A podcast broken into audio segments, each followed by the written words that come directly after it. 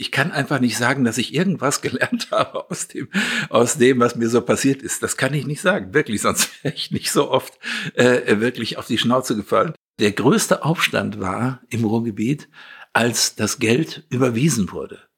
Das kannten die ja nicht. Die waren, es wurde ja in so Lohntüten ausgezahlt und plötzlich wurde es überwiesen. Erstens wusste die Frau dann genau, wie viel Geld es gab und zweitens musste man, musste man es irgendwie quasi über die Bank verwalten. Das war der, das war der Niedergang. Ich weiß noch, mein Vater hat geschimpft wie ein Rohrspatz. Herzlich willkommen. Mein Name ist Daniel Fürk und ich freue mich sehr, euch heute zu einer Gin Talk Episode begrüßen zu dürfen, die wir endlich mal wieder an unserer Bar in München aufzeichnen konnten. Bevor wir aber gleich in das Gespräch starten, möchte ich euch kurz unseren heutigen Gast vorstellen. Michael Brandner ist Schauspieler. Er hat in mehr als 200 Film- und Fernsehproduktionen mitgewirkt und zählt hierzulande zu den meistbeschäftigten Vertretern seiner Zunft. Mit Kerl aus Koks hat Michael nun seinen ersten Roman veröffentlicht. In der Geschichte rund um Paul Brenner verarbeitet er nicht zuletzt seine eigene bewegte und nicht immer einfache Kindheit und Jugend zwischen Bayern und dem Ruhrpott. Ich wollte von ihm wissen, wie es für ihn war, all die Erinnerungen für den Roman noch einmal aufleben zu lassen und wie er die teils harten Jahre zwischen Kriegsnachwehen und Wirtschaftswunder erinnert. Jetzt aber viel Spaß beim Zuhören. Schön, dass ihr alle wieder mit dabei seid. Zwei Menschen, eiskalte Drinks und eine Menge Zeit für ein persönliches Bargespräch. Herzlich willkommen an unserem Bartresen. Herzlich willkommen zu einer neuen Folge Gin and Talk. Mach es dir gemütlich, lehn dich zurück und tauche ein in die verrucht düstere Atmosphäre unserer Studiobar.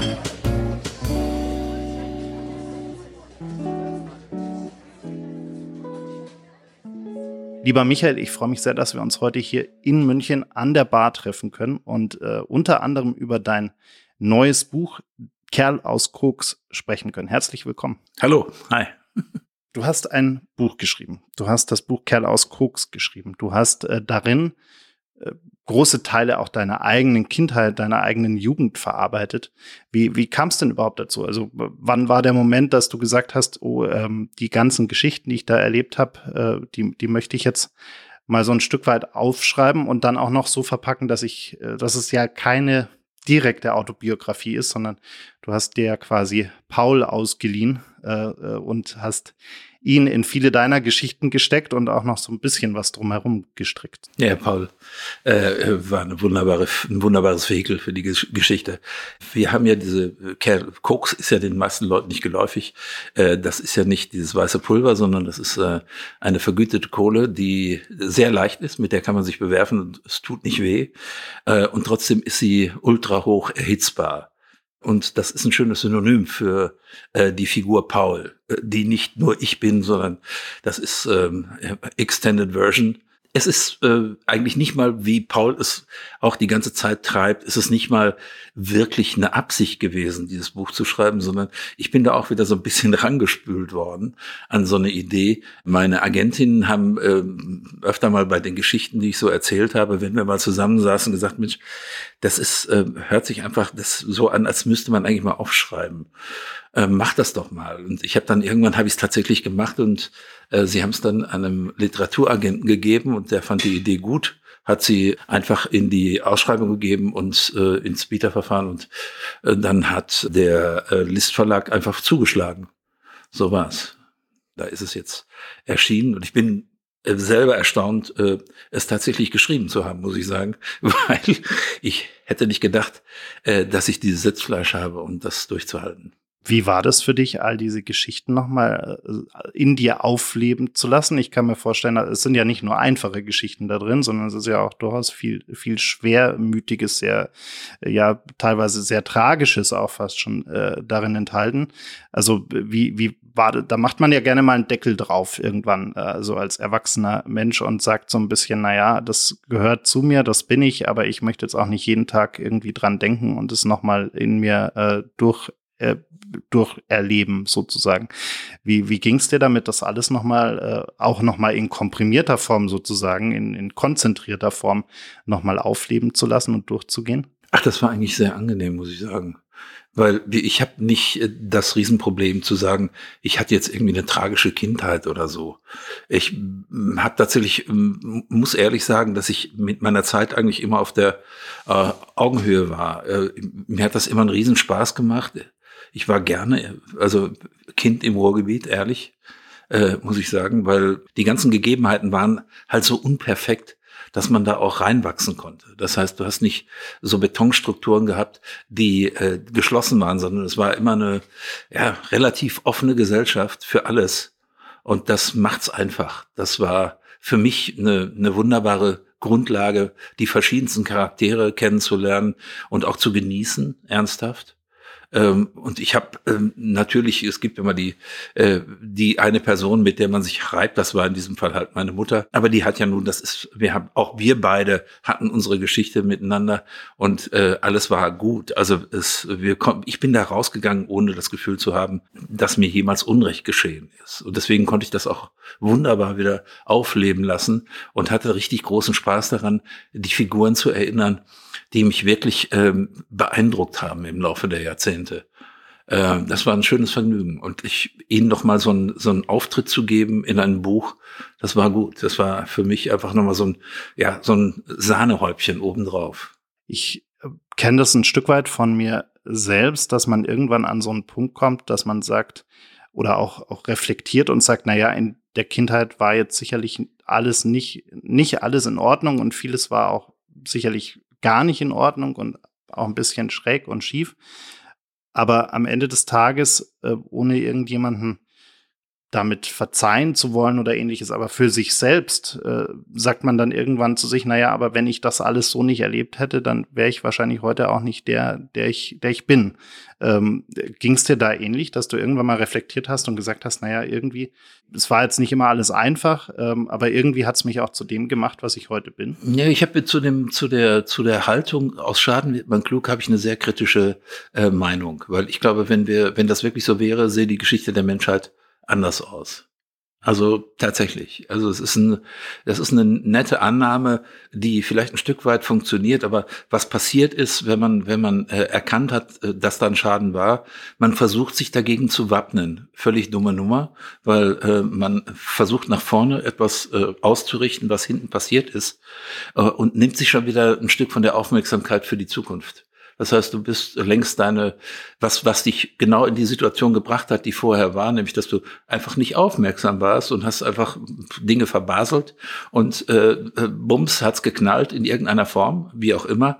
Und dann versuchst du also genau dir für, dafür eine Rüstung zuzulegen. Das kostet Energie, es lenkt ab von der, von der, vom Hier und Jetzt. Das heißt, du bist nicht da, wo du bist, sondern hast schon wieder äh, die, die Ängste vor dir herzutragen, die du ja ne, genau wieder erkennen willst. Du hast eine Brille auf, die dich schon wieder äh, hindert, einfach zu, zu sehen, sondern die schon wieder ganz klar Farben oder Schlitze hat, äh, durch die man guckt. es ist einfach dumm. Und deswegen, äh, ich, ich habe, äh, ich kann einfach nicht sagen, dass ich irgendwas gelernt habe aus dem, aus dem, was mir so passiert ist. Das kann ich nicht sagen, wirklich, sonst wäre ich nicht so oft äh, wirklich auf die Schnauze gefallen.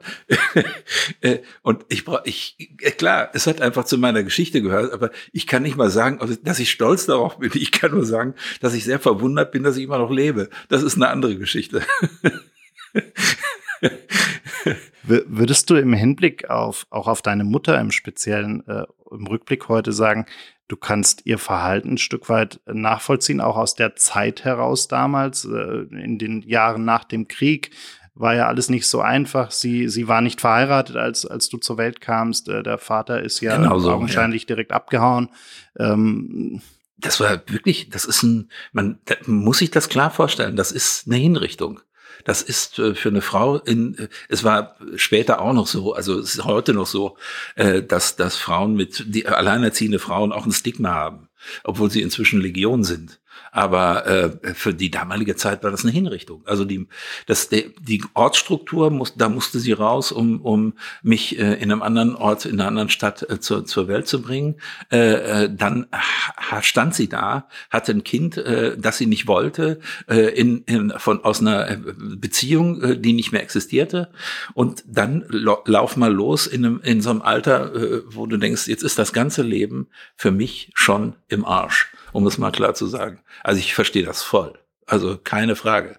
Was wir an Grabenkämpfen hatten, bestand aus dieser Situation heraus, aus den Emotionen, die wir einfach beide hatten. Und äh, das muss man einfach sagen. Das ist ähm, so ist es halt. Ich meine, da ist jetzt nichts dran zu rütteln und wir haben beide, äh, aber wir sind da rausgegangen und waren auch tatsächlich fertig damit. Also es war irgendwie nichts, wo ich sagen muss, äh, Gottes Willen, ich wünsche niemand so eine Mutter. Es war alles okay. War irgendwie nicht, wir haben uns gegenseitig verdient und ich hatte ja einen guten Ausgleich mit meinem Stiefvater. Also was soll's? Das war alles äh, so, wie es sein sollte umso beeindruckender ja eigentlich, äh, dass äh, gerade in Bezug auf, auf dich ganz persönlich dann deine Verwandten in, in Bayern, also deine Tante insbesondere gesagt hat, der, der, der, das Kind kann ja nichts dafür. Ähm, also äh, tun wir jetzt alles, um, um ihm irgendwie da auch ein, ein gutes Leben, die ersten dreieinhalb Jahre ja, waren es ja, ja, ungefähr, ja. deines Lebens, da auch ein gutes Leben zu ermöglichen. Ja, eindeutig. Also das ist ja, das hat dann äh, die Kinder äh, aus diesen Beziehungen sind dann, äh, wenn sie mit den mit der Mutter zusammenbleiben, ein Problem. Aber für sich alleine natürlich, das kann man. Das die haben mich ja quasi adoptiert. Ja, das war irgendwie, die hatten selber nur ein Mädchen wollten, wollten auch nur einen Jungen und dann war ich da und es war alles wunderbar bis meine Frau Mama auf die Idee kam, mich dann doch noch mal aus der Versenkung zu holen. Okay, so ist es halt gelaufen. Aber ich weiß, dass es für meine Tante ein, ein, ein, und auch für meinen Onkel ein, ein, Riesenverlust war. Wie, wie bewusst erinnerst du das noch? Gar also nicht. hast du gar keine, Ver gar keine Erinnerung wahrscheinlich, oder? Ja. Gnädigerweise. Es gibt ja so, äh, es gibt ja erstaunlicherweise gibt es Leute, die sich unter, an Dinge erinnern, die unter fünf Jahren liegen. Das ist, äh, glaube ich, nicht äh, unbedingt ein Segen. Also ich weiß, gerade weil, weil natürlich, äh, wenn man selber Eltern äh, ist äh, oder wurde, weiß man, dass dass die Anfangssituationen einfach auch die sind, wo man die meisten dummen Fehler macht. Und wenn sich daran später das Kind noch erinnert, ist das nicht besonders gut, glaube ich. Da gibt es schon eine gnädige Einrichtung, dass die Erinnerung erst später einsetzt. Jetzt bekommt man ja ganz viele Werte auch in, in der Erziehung mit, in, in den Kindesjahren mit. Ähm, und auch so ein Gefühl wie Heimat äh, ist ja etwas, was man irgendwie als Kind äh, mitbekommt, um, um so ein Gefühl dafür zu entwickeln, was das eigentlich ist oder dieses Zuhause fühlen, dieses Gefühl von Geborgenheit und so weiter. Ähm, jetzt hört es sich ja so ein bisschen so an, als hätte auch deine Mutter dazu so ein gewisses zerrüttetes Verhältnis gehabt zu Heimat an sich, eben auch aus, aufgrund der ganzen Historie heraus. Äh, und, und du mit äh, den ersten dreieinhalb Jahren in Bayern dann wieder zurück jetzt bist du wieder hier gelandet in München. Ähm, wie würdest du denn dein Verhältnis zur Heimat bezeichnen? Du hast ja auch geschrieben in deinem Buch, äh, es, man kann ja nicht zwei Heimaten haben. Es gibt ja irgendwie so das Wort nur Im Deutschen gibt es Singular. nur ein Singular, ja, richtig. Das ist so. Und das ist auch das Empfinden, das ich bei den meisten Leuten habe, dass sie, es gibt ja, also wenn du Leute triffst, die über Heimat reden, dann äh, tun sie das nur deshalb in verklärter Form, weil sie meist nicht mehr da leben. Ja, das ist, das heißt, sie ist in einer bestimmten Entfernung. Weil ich weiß natürlich genau, wenn du so auf dem Lande groß wirst, und ich weiß natürlich auch von, mein, von meiner Verwandtschaft, dass das auch ein sehr, sagen wir mal, enger Kragen ist. Du musst das wirklich mögen. Und wenn du da reinwachsen willst und bist mit allem zufrieden, hast du ein gutes Leben. Aber wenn du da Zweifel hast, äh, geht's dir einfach auf lange Sicht dreckig. Das ist so. Äh, für eine Jugend auf dem Land musst du zum Beispiel auch starke Nerven haben, weil du bist ständig beobachtet. Äh, das ist halt so. Die Menschen, es gibt ja diesen dummen Spruch, um ein Kind zu erziehen, braucht es ein ganzes Dorf. Das tun die dann meistens auch. Also äh, da nimmt man die, die Gelegenheit auch gerne wahr. Wir sind ja ein Volk von Erziehungsberechtigten, das ist so. Und in diesem Fall ist es einfach so, dass ich sage, äh, für mich war Heimat gerade im Ruhrgebiet, dass das nun wirklich so multikulturell war wie nur irgendwas und das auf eine äh, vollkommen selbstverständliche Art und Weise, weil man halt Geld verdienen musste, weil man wusste genau, hier ist der Platz, wo es geht und hier richtet man sich ein und das hat man auch auf eine sehr selbstverständliche Art und Weise getan. Das heißt, ich habe äh, in meiner Kindheit schon eine Situation erlebt, für die, für die man heute so, so Plätze wie New York oder so lobt, weil da so viele Nationen aufeinanderstoßen. Ich meine, gut, bei uns sind jetzt keine äh, Chinesen oder Japaner rumgelaufen, aber äh, der Rest Europas war schon da. Man muss schon sagen, also ich hab, wir haben viele, viele Nationalitäten, die da versucht haben, klarzukommen und alle auf auch eine äh, Art äh, heimatlos die hatten da plötzlich die Chance zu sagen, okay, was mache ich mit der Tatsache, dass ich, da gehe ich eh sowieso so gut wie nicht mehr hin. Oder ich gehe wieder hin und äh, versuche hier das Geld zusammenzukratzen, um es mir da leisten zu können. Aber alle hatten äh, über Jahre die, die Perspektive, da sich einrichten zu wollen. Und das haben sie gemacht. Also es war so.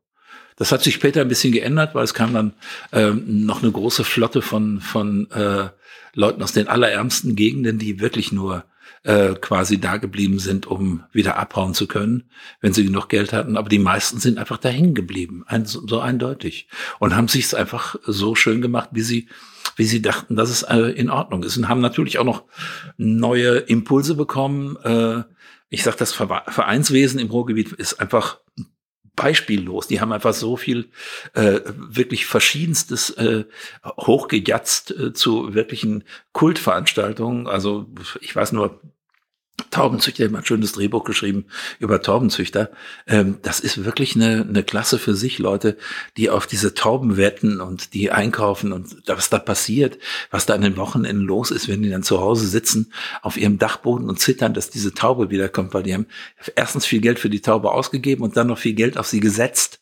Und wenn die nicht wiederkommt, weil irgendein Falke die geschlagen hat oder sich das blöde Vieh verirrt hat, was tatsächlich auch vorkommt, äh, dann äh, war's das.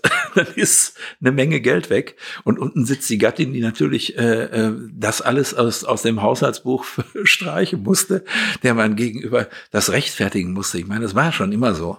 Es gab, den, ich erinnere mich, der, der größte Aufstand war im Ruhrgebiet, als das Geld überwiesen wurde. Das kannten die ja nicht. Die waren, es wurde ja in so Lohntüten ausgezahlt und plötzlich wurde es überwiesen. Erstens wusste die Frau dann genau, wie viel Geld es gab und zweitens musste man, musste man es irgendwie quasi über die Bank verwalten. Das war der, das war der Niedergang. Ich weiß noch, mein Vater hat geschimpft wie ein Rohrspatz, dass das nicht mehr, dass er das nicht mehr in die Hand bekam. Das war wirklich ein, war richtig ein großer Einschnitt in die, in die Männerdomäne. Das war ein echter Einfluss, den sie nicht so leicht verkraftet haben. Weil ich meine, man muss sich vorstellen, bei den Zechen war es ja so und bei, auch bei den Stahlwerken, äh, du kamst raus aus dem Fabriktor und hattest Straßen vor dir, wo fast an jeder Ecke eine Kneipe war.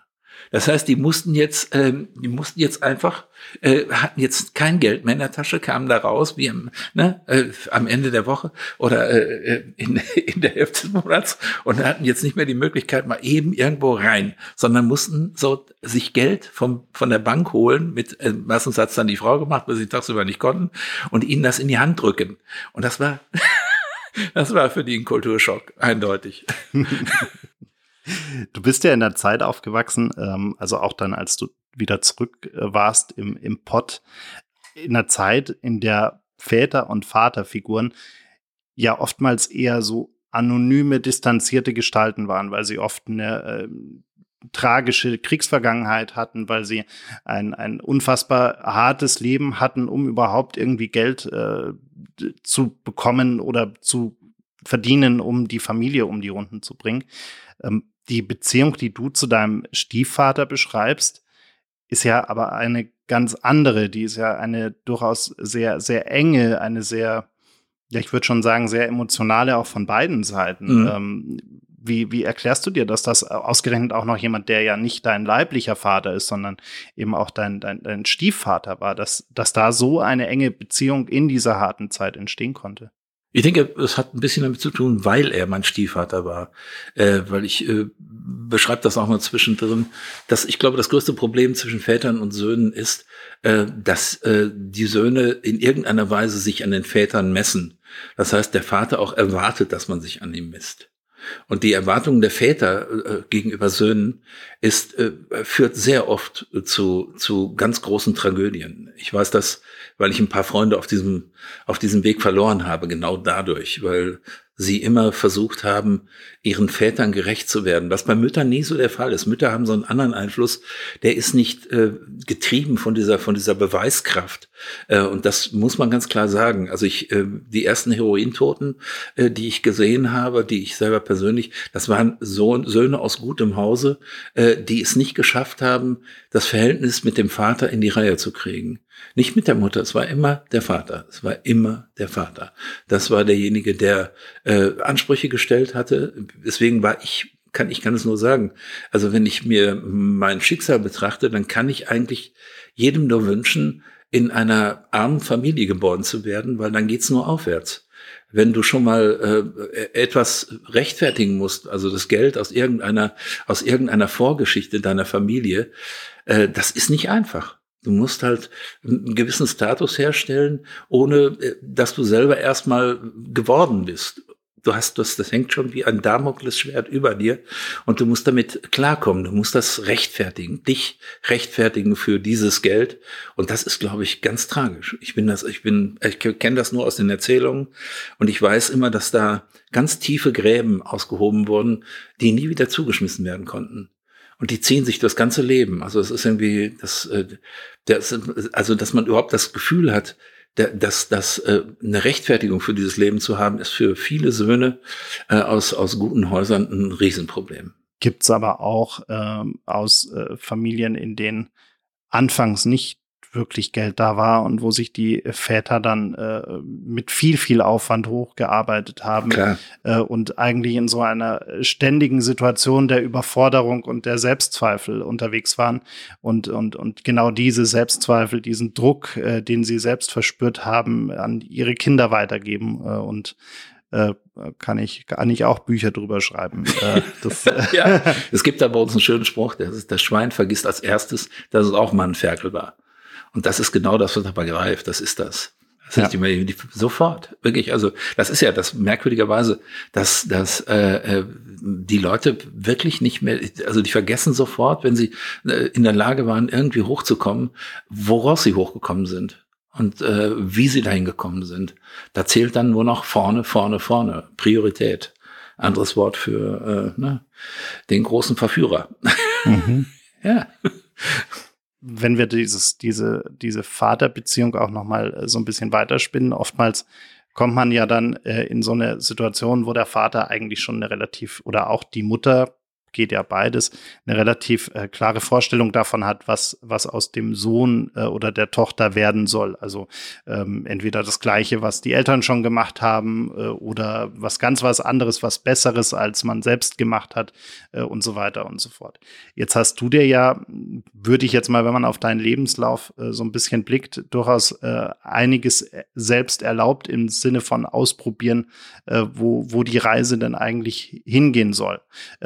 Äh, wie, wie hast du das erlebt im Rückblick? Also war das äh, für dich selbst so ein Stück weit Herausforderung, erstmal herauszufinden, wo du eigentlich hin willst, oder war es so ein Stück weit gelebte Freiheit oder dir selbst zugestandene Freiheit, äh, das einfach mal zu testen und zu schauen, wo will ich eigentlich hin? Ja, das, äh, das würde ich eher sagen.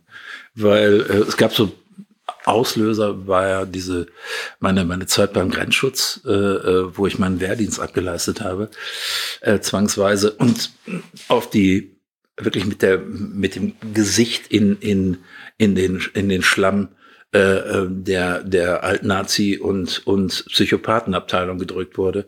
Ähm, die fast ausnahmslos äh, Situationen hergestellt hat, äh, dass man sagen kann, okay, ähm, bitte, wenn da unsere Rechtsstaatlichkeit endet, dann stimmt was nicht. Das hatte ich vorher nicht, das Gefühl. Ich war relativ blauäugig vorher, muss ich ehrlich sagen. Also ich war ja nur noch ein Fernsehkind, das mit den ersten Fernsehstunden groß geworden ist. Und ich habe das immer sehr genossen, muss ich sagen, mit meinem alten Herrn vor der Glotze zu sitzen und, und mir halt alles mögliche an Tierfilmen oder wir haben ganze Bundestagsdebatten angeguckt, weil es einfach so spannend war.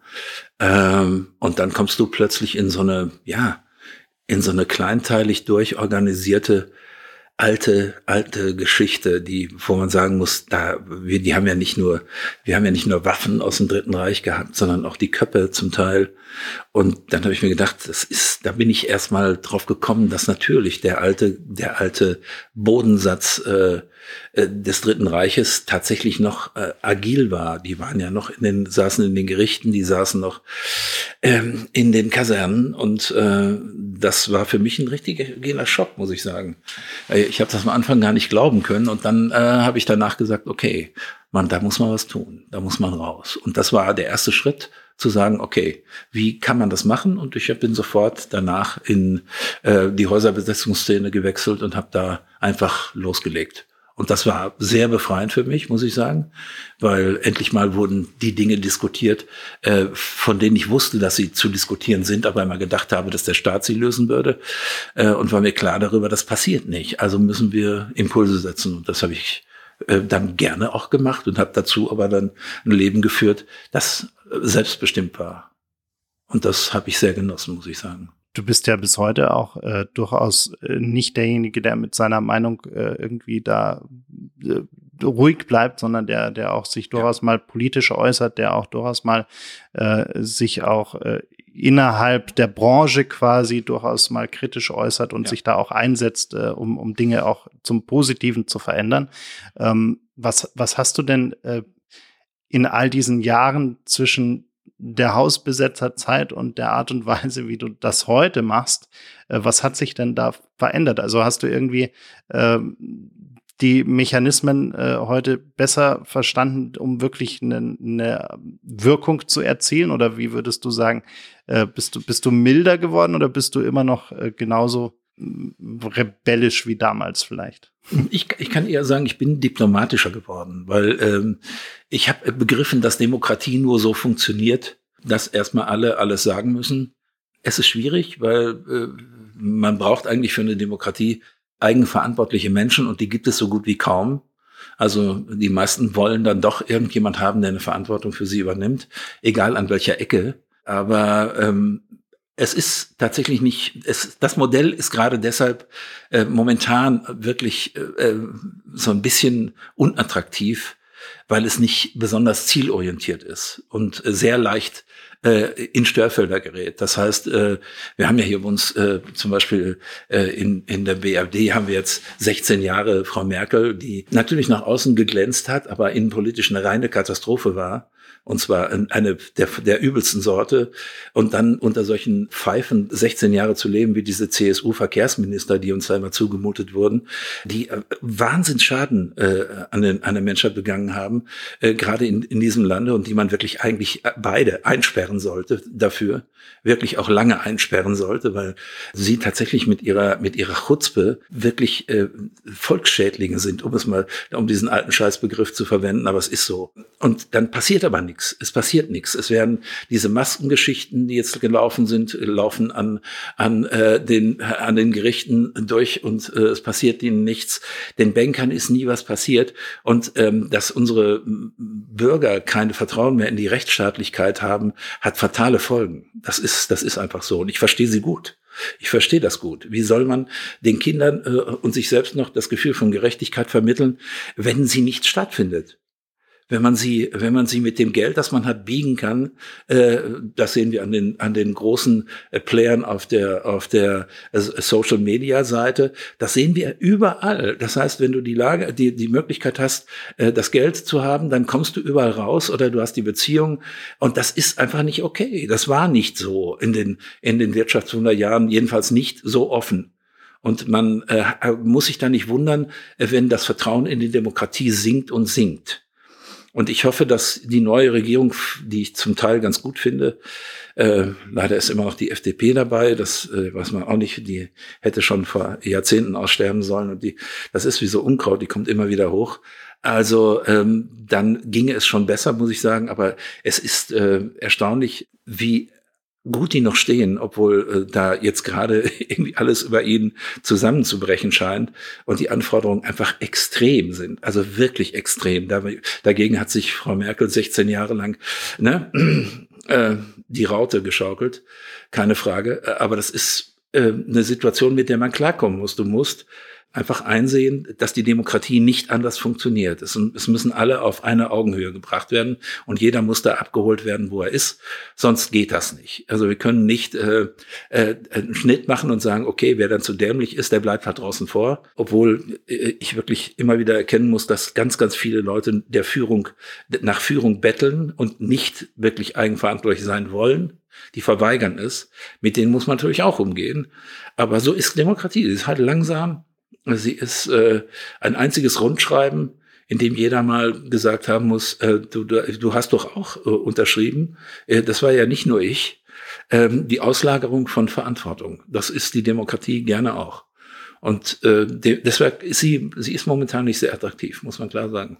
Kann denn diese Form, dass jeder darf mitsprechen und jeder darf auch irgendwie sich beteiligen und also das Ganze führt ja dazu, dass alles sehr viel langsamer geht äh, und alles sehr viel behäbiger ist, dass es auch keine radikalen Veränderungen gibt, äh, weil du gerade die FDP angesprochen hast. Wir hatten gerade in der letzten Episode Marie-Agnes Strack-Zimmermann äh, zu Gast und ich habe auch gesagt, wir, wir kennen doch so viele Probleme, die wir haben, schon so lange und die sind auch unbestritten da.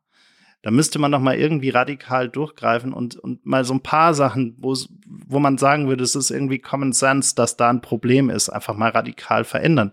Und dann äh, hat sie dann den sehr ernüchternden Satz gesagt, mit äh, radikalen Veränderungen macht man nun mal keine Politik.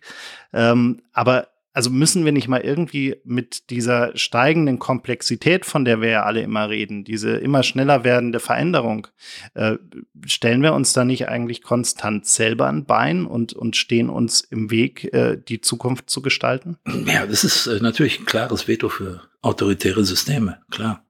Klar, weil äh, da kann man äh, Entscheidungen fällen und sie durchsetzen innerhalb kürzester Zeit. Das ist äh, klar. Das das in dieser Hinsicht bessere Modell. Und deswegen findet es ja weltweit mehr und mehr Zuspruch, keine Frage. Äh, wenn das Gefühl auftaucht, man treibt auf den, äh, äh, auf den Abgrund zu, dann äh, werden die Leute rigider und äh, wollen natürlich schreien umso lauter nach Führung, Führung, Führung. Ähm, es ist richtig so, klar, dass aber ähm, wir, wir sind immer noch ein gutes Modell, keine Frage. Wir müssen nur, äh, und die Bürger müssen äh, merkwürdigerweise über ihren Schatten springen, weil die Politiker tun es nicht. Ähm, wir müssen die, ja, wir müssen die Bürger oh, darauf, dazu auffordern, äh, zu sagen, okay, ähm, es ist tatsächlich das einzige System, das mir auf lange Sicht Freiheit lässt. Und insofern muss ich in Kauf nehmen, dass da manchmal einfach ähm, es einfach zu lahmarschig zugeht. Ganz klar. Und ähm, es ist natürlich in der Macht der Bürger zu wählen, aber äh, das ist dann auch der Punkt, wo es aufhört. Ähm, es gibt dann so Dinge, von denen ich sage, dass ähm, sie grundlegend geändert werden müssten, ist zum Beispiel die Legislaturperiode muss länger sein. Also vier Jahre sind einfach zu kurz. Die Leute haben sich nach einem Jahr gerade eingearbeitet, dann versuchen sie in irgendeiner Form auf, in, in, auf Touren zu kommen äh, und dann fangen sie schon wieder an, äh, für die nächste Wahl zu denken. Das heißt also, äh, wer als Politiker äh, schon die Wiederwahl im Auge hat, kann nicht funktionieren. Der kann nicht funktionieren, weil er, weil er von den Zwängen äh, der, der Lobbyisten ausgehend bis hin zu den, zu den Zwängen, äh, äh sich selbst in irgendeiner Weise zu retten in das nächste, in die nächste Legislaturperiode, äh, komplett äh, überfordert ist. Das heißt also, da gibt es kaum eine Chance zu sagen, wie soll das gehen? Da wären sechs Jahre die bessere Lösung. Äh, und dann muss man die Leute halt verantwortlich machen. Das heißt, du kannst nicht äh, auf diese, äh, auf Dauer auf diese Immunität bauen. Und da muss, müssen die Leute untereinander auch äh, äh, tatsächlich wirklich rigoroser werden. Das heißt, wir müssen uns, wir müssen uns, wir sehen es ja gerade an den, an den öffentlich-rechtlichen Anstalten, wir müssen ganz klar von der Bürgerseite mehr Kontrolle haben über, über das, was da abläuft, weil äh, in sich, äh, sagen wir jetzt mal, unabhängige Systeme haben immer diese, diesen Drift, äh, tatsächlich irgendwann ähm, äh, ja selbstherrlich zu werden. Und das ist, sieht man bei den öffentlich-rechtlichen Sendern eindeutig. Ich, wir haben im Laufe der Jahre haben wir Chefredakteure äh, an uns vorbeiziehen lassen, äh, die wirklich äh, gewöhnungsbedürftig waren und die sicherlich ihre Macht ausgekostet haben, wo selten mal bescheidene Menschen dabei waren, die äh, mit uns auf Augenhöhe waren. Und das sind kulturell hochstehende Einrichtungen, in denen das schon schief geht. Und dann muss man sich nicht wundern, wenn das in den Niederungen der Kommunalpolitik äh, und der, der Landespolitik äh, tatsächlich in, in rauen Mengen passiert. Das, das, ist, das ist schwierig. Einfach schwierig. Aber es gibt so ein paar Dinge, die, also es, wir müssen halt äh, äh, die Abgeordneten besser kontrollieren. Das heißt, die, äh, wir haben ja Instanzen, die sich langsam rausgebildet haben und die das auch machen könnten und die müssen wir, die müssen wir fördern. Die müssen wir fördern und müssen dafür sorgen, dass da Klarheit herrscht. Das ist, die dürfen keine anderen Jobs machen. Das ist ausschließlich so. Die haben eh schon, die sind schon, eh schon mit ihrem Salat, den sie machen müssen, überfordert. Wenn die nebenbei noch versuchen, irgendwo sich für die Wirtschaft äh, schon mal äh, fit zu machen, das muss unterbunden werden. Eindeutig. Jetzt hast du gerade diese Selbstherrlichkeit angesprochen. Ich hatte äh, gerade letzte Woche ähm, da so ein sehr augenöffnenden, augenöffnendes Erlebnis. Ich, ich dachte nämlich immer, dass wir in Deutschland schon ganz schlecht darin sind, irgendwie so eine gewisse Betroffenheit auch für Themen, die so in dieser Welt passieren, äh, zu entwickeln und wir eigentlich immer noch so lethargisch irgendwie äh, herumsitzen und, und nicht wirklich bereit sind, irgendwas zu tun, geschweige denn irgendwas von unserem Wohlstand einzubüßen, um anderen vermeintlich äh, oder auch tatsächlich zu helfen. Ich war jetzt äh, eine knappe Woche in London, das erste Mal seit, seit Ausbruch der Pandemie. Was ich da erlebt habe, ist eine komplette Abstinenz von äh, Weltproblemen, wenn man es irgendwie so sagen möchte. Also es ist wirklich, äh, niemand beschäftigt sich dort, augenscheinlich, niemand beschäftigt sich dort mit den großen Problemen, die wir gerade auf der Welt haben. Also man hat das Gefühl, der Brexit hat gewirkt wie so eine große Mauer, die man einmal um die Insel genau. aufgebaut hat. Und genau. Äh, seitdem redet niemand mehr darüber, was eigentlich außerhalb passiert.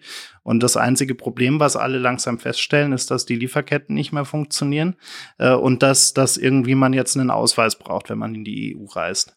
Also äh, genau diesen Punkt müssen wir eigentlich irgendwie vermeiden, oder? Also auch als Europa, als Ganzes, äh, dass wir nicht irgendwann dastehen und sagen, naja, bei uns irgendwie alles ist ja noch so einigermaßen okay und wir wollen von den großen Problemen gar nichts wissen und dann rennen wir aber auf die ganz, ganz große Katastrophe sehenden Auges irgendwie zu. Ja, also ich, äh, ich glaube, eins der ganz großen Probleme ist, dass wir in den letzten Jahren einfach ähm, komplett, äh, also ich denke mal, die äh, Bevölkerung der EU ganz besonders, die nun äh, einen relativ großen ähm, Meinungsumfang äh, hat, wo ganz viel Information einfach relativ auch, sagen wir mal, vielfältig an sie herangetragen wird, überfordert ist. Also die, der Mensch an sich ist äh, mit der Globalisierung, glaube ich, überfordert worden mit dem Tempo der Globalisierung plötzlich nicht mehr nur äh, die Probleme im eigenen Land und dem kleinen Umfeld, sondern das, das Problem Welt vor sich zu haben, das war für die Leute einfach zu viel.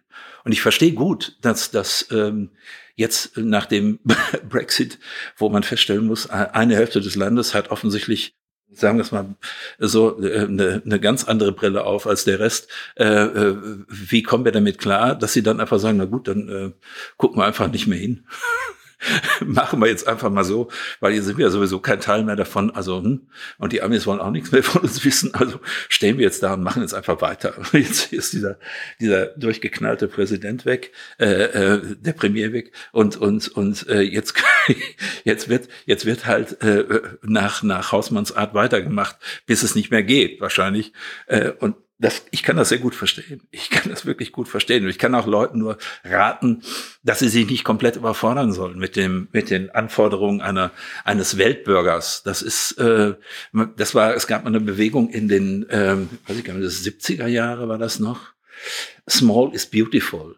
Äh, hieß die, da, da ging es darum, dass, dass man politisch einfach sich nur nach an dem orientiert, was man selber gesehen hat und was man äh, aus, also quasi Informationen aus erster und höchstens zweiter Hand weil wir haben ja inzwischen, das ist ja äh, wirklich jeder, ähm, jede Halbwahrheit hat ja die, die Chance in, in unserem, in unserem Universum sich auszubreiten, äh, in, äh, wirklich in einer, in einer Art und Weise, dass man, dass man äh, einfach dass man das Grausen schütteln muss, ne? Das ist wie, und dass die, diese Überschneidung von, von, was ich, von, von Millionen von Halbwahrheiten, das ist einfach ein Wahnsinnskosmos, in dem sich keine Sau mehr zurechtfindet. Und, und äh, Glaubwürdigkeit ist etwas, äh, das kann man heutzutage heutzutage, glaube ich, äh, nur noch, äh, ja, im Beichtstuhl finden oder so. Aber es ist irgendwie ist so äh, wirklich obszön geworden, äh, das Mitteilungsbedürfnis der Leute und äh, die Glaubwürdigkeit ist äh, den hat das auf einer Schussfahrt.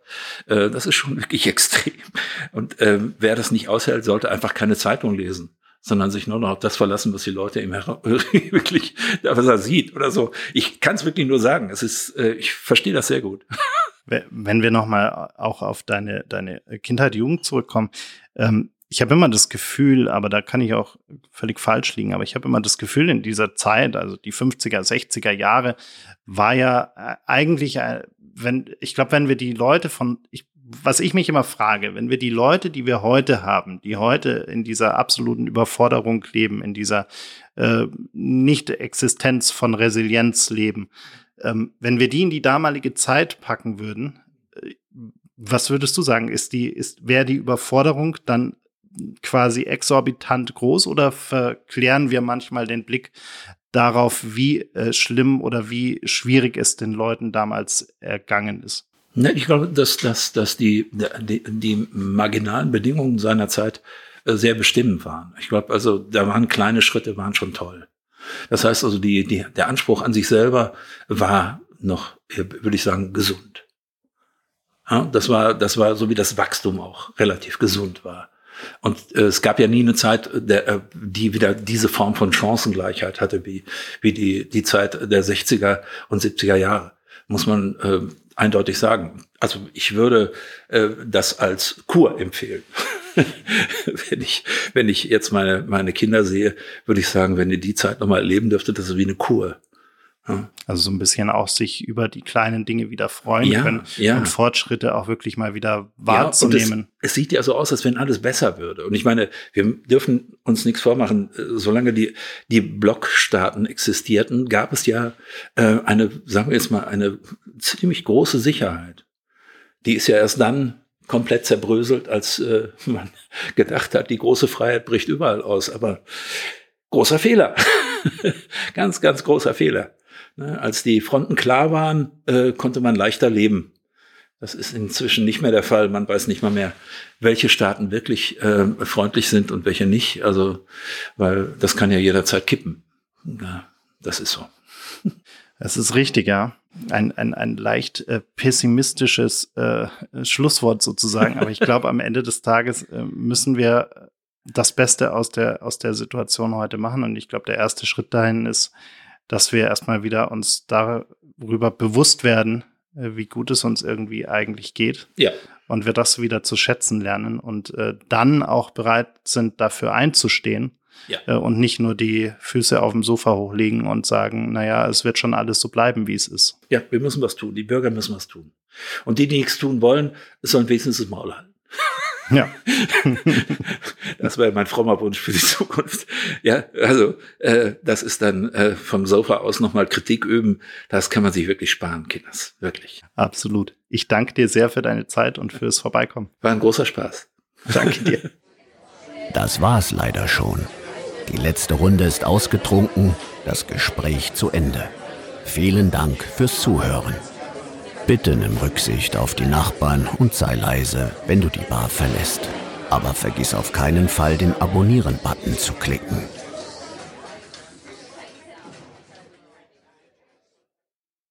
Gin and Talk ist ein Podcast von 48 Forward, produziert in den 48 Forward Studios in München.